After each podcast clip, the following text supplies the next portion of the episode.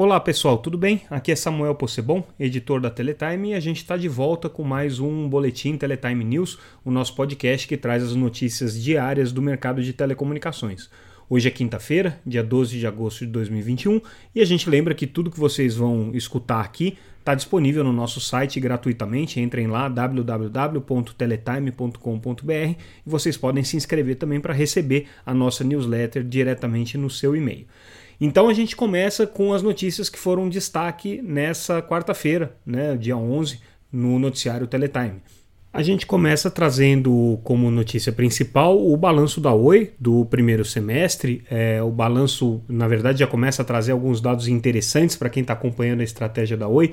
Lembrando que eles estão apostando muito no segmento de fibra e é, isso ajudou a empresa a reverter o prejuízo que ela teve no, no, no, nos trimestres anteriores e agora já começa a gerar lucro no segundo trimestre. Ela ainda teve queda de receitas, então a Oi ainda não consegue é, compensar pensar em termos de receita todos os, todas as perdas que ela tem no segmento móvel, por exemplo, no segmento de telefonia fixa, no segmento corporativo, mas ela já começa a ter no segmento residencial uma, uma virada de tendência, então começa a ter um crescimento de receita nesse segmento residencial e é, isso já começa a sinalizar a possibilidade de um lucro para a empresa é, mais consistente. Então, é, são números interessantes que a Oi está registrando agora, já começa a mostrar uma nova tendência.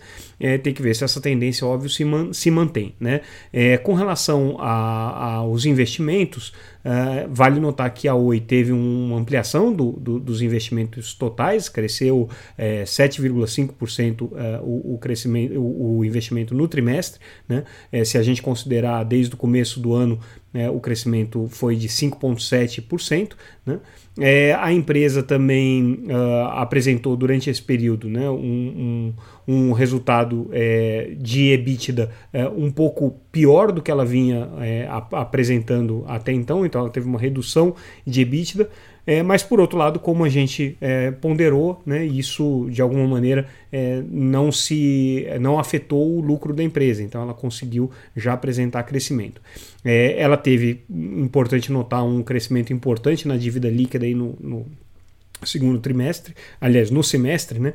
Crescimento aí de quase 30%, mas a gente sabe que ela vai ter agora um, um, um, desaf um desafogo aí com a entrada dos recursos referentes ao, à venda do imóvel e também é, referentes à venda da Vital, né? A unidade de fibras dele. Então esses foram os principais destaques do balanço da Oi.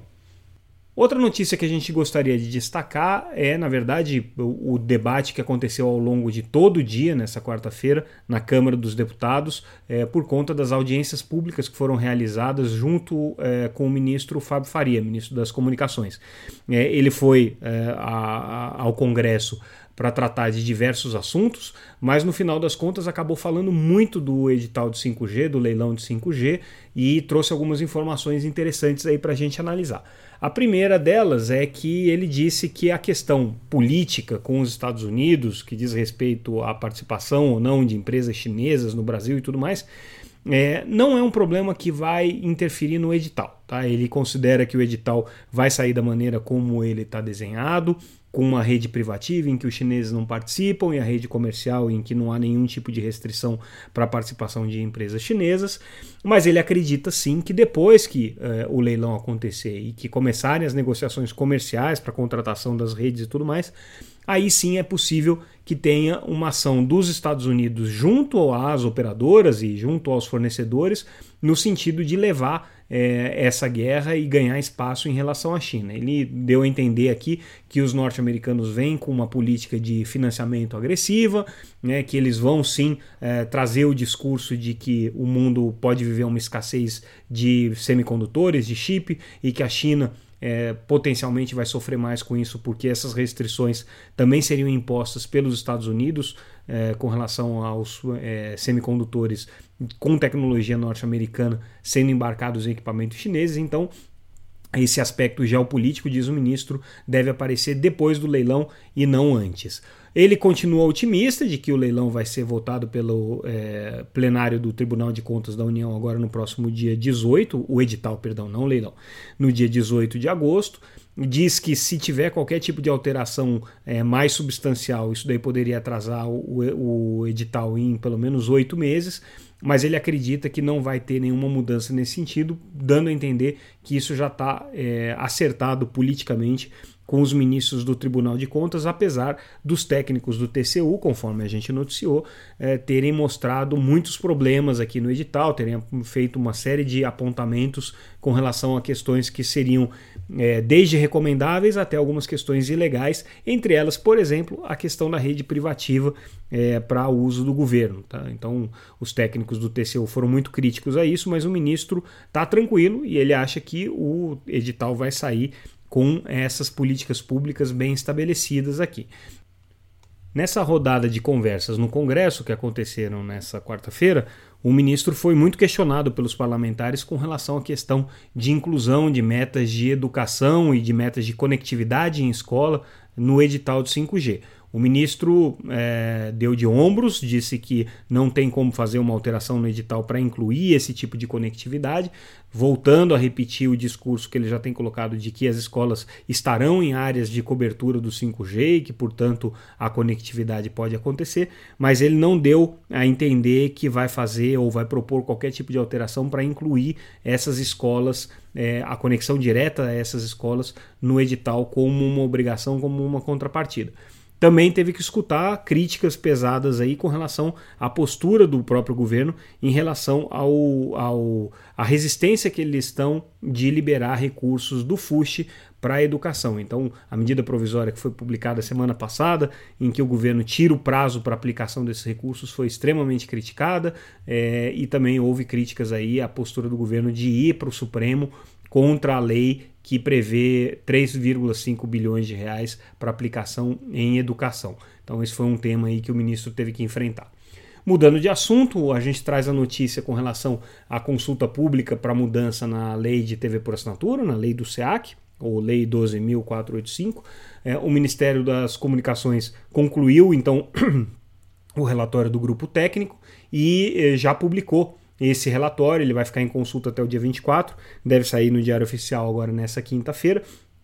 Interessante a gente deu uma analisada no relatório, ele é bastante amplo, são aí quase 200 páginas é, de análise sobre o mercado de TV por assinatura e ele traz ali um, uma sequência de questionamentos sobre é, ações que podem ser tomadas em relação a diferentes problemas que hoje o, mercado de TV por assinatura enfrenta. Então, ações é, do tipo alterar ou não alterar a lei, fazer uma lei pontual ou fazer uma lei mais geral, é, estabelecer determinados tributos ou não. Então, são questionamentos que o Ministério está fazendo para o mercado com relação às opções que podem ser tomadas. E aí a gente relembra que essa semana é, a representante do Ministério das Comunicações que participou do PayTV, Fórum é, disse que a expectativa do governo é que com esses subsídios coletados agora na tomada de, de, é, de subsídios né, da, dessa consulta pública, é, o governo vai definir se vai fazer um projeto de lei, se vai fazer vários projetos de lei, então é, a decisão ainda está em aberto